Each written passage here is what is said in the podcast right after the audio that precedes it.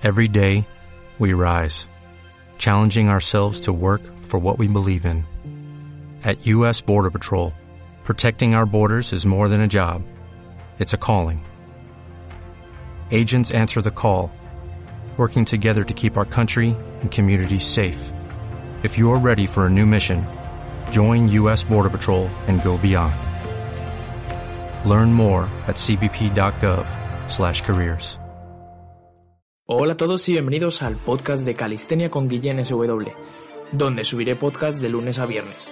Mi nombre es Jorge Guillén y si te gusta la calistenia y quieres aprender más, sígueme aquí y en todas mis redes sociales para no perderte nada de contenido. Eh, empezamos. Hola a todos y bienvenidos a un nuevo podcast. Hoy es 14 de enero y quiero hablar acerca de la hiperlaxitud, que es un tema que me salió ayer, no sé por qué motivo, pero estuve hablando de ello por las historias de Instagram. Pero antes quería comentaros una cosilla, ¿vale? Eh, a ver, como os comenté, no sé si os acordáis, lo dije por aquí, creo, creo, que estuve unos días muy malo, o sea, que estaba muy mal de la tripa y tal. Esos días casi, pues, casi no comí. Y una cosa que me pasa a mí bastante a menudo es que me salen como calenturas, bueno, o herpes labial.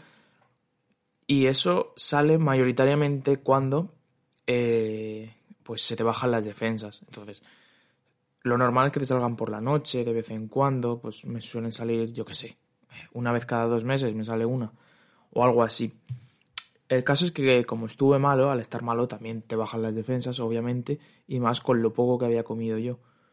Pues el, caso es que me salió antes de ayer o, o el anterior, me salió una, luego el día siguiente otra y hoy me ha salido otra.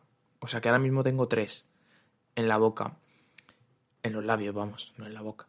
Eh, el caso es que es. No es. A ver, no es lo peor del mundo, ni mucho menos, pero es algo que es muy, muy, muy molesto, ¿vale? Es muy molesto y además como que de cierta forma como que te como que te viene abajo, ¿sabes? No sé, no sé, no, sé explicarlo, pero si alguien lo si a alguien le salen eh, seguro que sabe a lo que me refiero. Yo los días que me salen estoy como de mega bajón. Pues imaginaros cuando tengo tres. Yo hoy es un día de esos. He estado, no voy a mentir, he estado todo el día sin hacer nada prácticamente creo, no he hecho nada relevante, la verdad. Eh, y eso que, pues ayer estaba súper motivado y, de por sí yo suelo intentar hacer muchas cosas en el día, pero los días que me pasa esto soy incapaz, literalmente incapaz.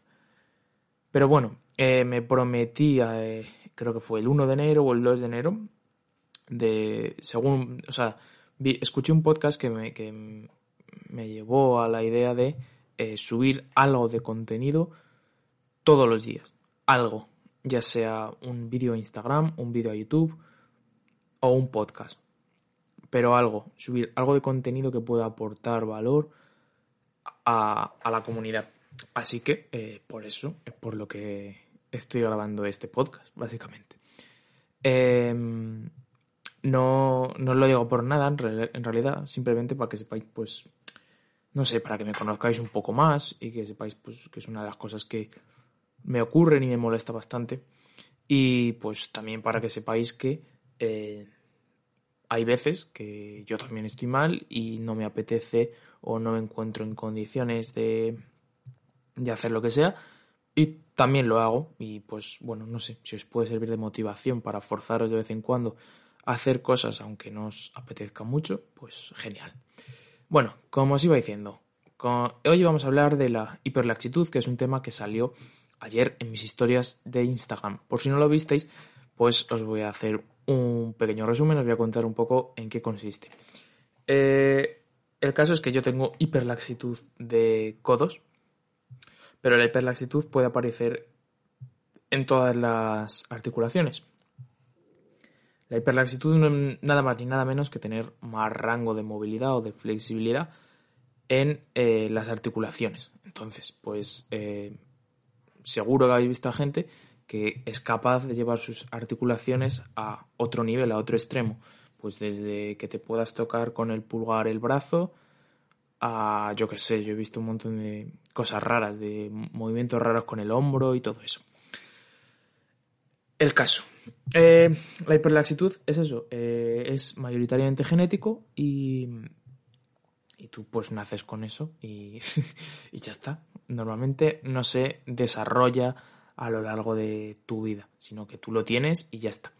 La gente que lo padece pues es más flexible y pues hay gente que lo tiene en varias articulaciones, hay gente que lo tiene en una, en fin, es un poco relativo. Yo personalmente, como, como subí ayer en Instagram, lo tengo en los codos y muchos calisténicos lo tienen en los codos. Eh, ¿Qué pasa con esto? Pues en principio, si, habéis visto algún, alguna vez algún calisténico con hiperlaxitud hacer algún, algún ejercicio, pues podéis ver que parece que se va a partir o tal. La articulación de por sí es un poco más débil que la de una persona que no tenga hiperlaxitud y más propensa a eh, lesionarse por el simple hecho de que tienes el, codo en este caso eh, fuera de una posición que sería la normal. No está en línea recta, o sea, no está alineado con la muñeca y el hombro y por lo tanto sufre un poco más de presión en algunos ejercicios.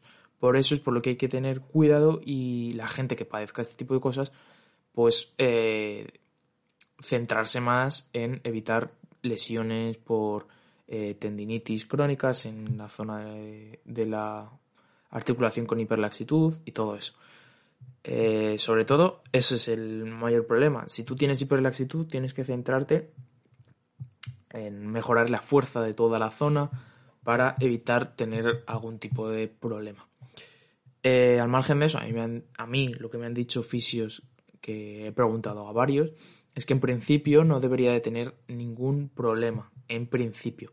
Ahora, si eh, pues someto a mi cuerpo a posiciones extremas, pues obviamente va a sufrir más que si no hago nada así, ¿sabéis? Entonces, la cosa sería ir siempre con una muy buena base.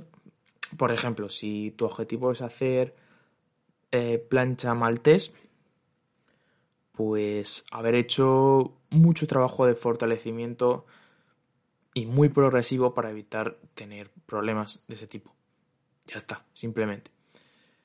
Eh, también me preguntaron que si por hacer planchas eh, tú ibas a tener hiperlaxitud. Y el caso es que no. Lo que pasa es que la mayoría de la gente que tiene hiperlaxitud y hace planchas pues lo he dicho mal, lo quería decir al revés.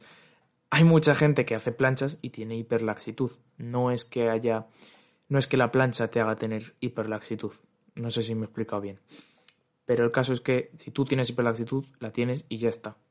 Luego también hay un montón de gente que tiene hiperlaxitud y ni siquiera se da cuenta porque nunca va a hacer una plancha o nunca va a hacer un, un, Cristo en anillas o cosas así, ¿sabes? En las que realmente se ve que tienes hiperlaxitud y tienes más rango de movilidad de lo normal. Así que eso, eh, simplemente eso. Eh, solo quería comentar eso. No sé, mm, me molaría saber qué opináis. Y, y no sé, sí que ayer cuando lo subí había mucha gente que me, que me comentaba que tenía hiperlaxitud en los codos, o sea, igual que yo. Y me sorprendió un poco porque yo pensaba que, no era tan, tan común, pero realmente sí lo es. Así que, no sé. A toda esta gente, tened cuidado. si es hiperlaxitud en los dedos, por ejemplo, o cosas así, supongo que no es tan perjudicial, supongo. O tan potencialmente peligroso. Y también, eh, bueno, hay gente que tiene hiperlaxitud en, yo qué sé, en otras articulaciones y le viene bien, porque tiene más flexibilidad y eso te viene bien, eso está guay. Entonces, bueno. Hay, hay gente que tiene hiperlaxitud, es que me acordaba ahora, en los hombros, y por ello es capaz de hacer ejercicios como el maná, que no sé si sabéis cuál es. Es como una V-sit, pero si una V-sit os parece difícil, imaginaros una V-sit con las rodillas pegadas a la cara y además levantar la cadera para que esté alineada con, tus hombros más o menos, y tus piernas vayan paralelas al suelo. Es un poco difícil explicarlo en audio, pero bueno, eh, creo que se me ha entendido. Pues nada, chicos, eh, nada más que comentaros. Os voy a dejar eh, entrenad a tope por mí, ya que yo hoy no puedo. Bueno, realmente no quiero porque sé que no voy a entrenar como debería y prefiero dejarlo para mañana por la mañana y ya está. Eh, simplemente considero que es una elección bastante inteligente debido a que el entrenamiento que voy a hacer hoy y el que voy a hacer mañana sería muy, muy diferente. Así que eso. Nada, os dejo. Nos vemos en el próximo podcast y cuidaros mucho, entrenad duro y a tope. Adiós, chavales. Nos vemos.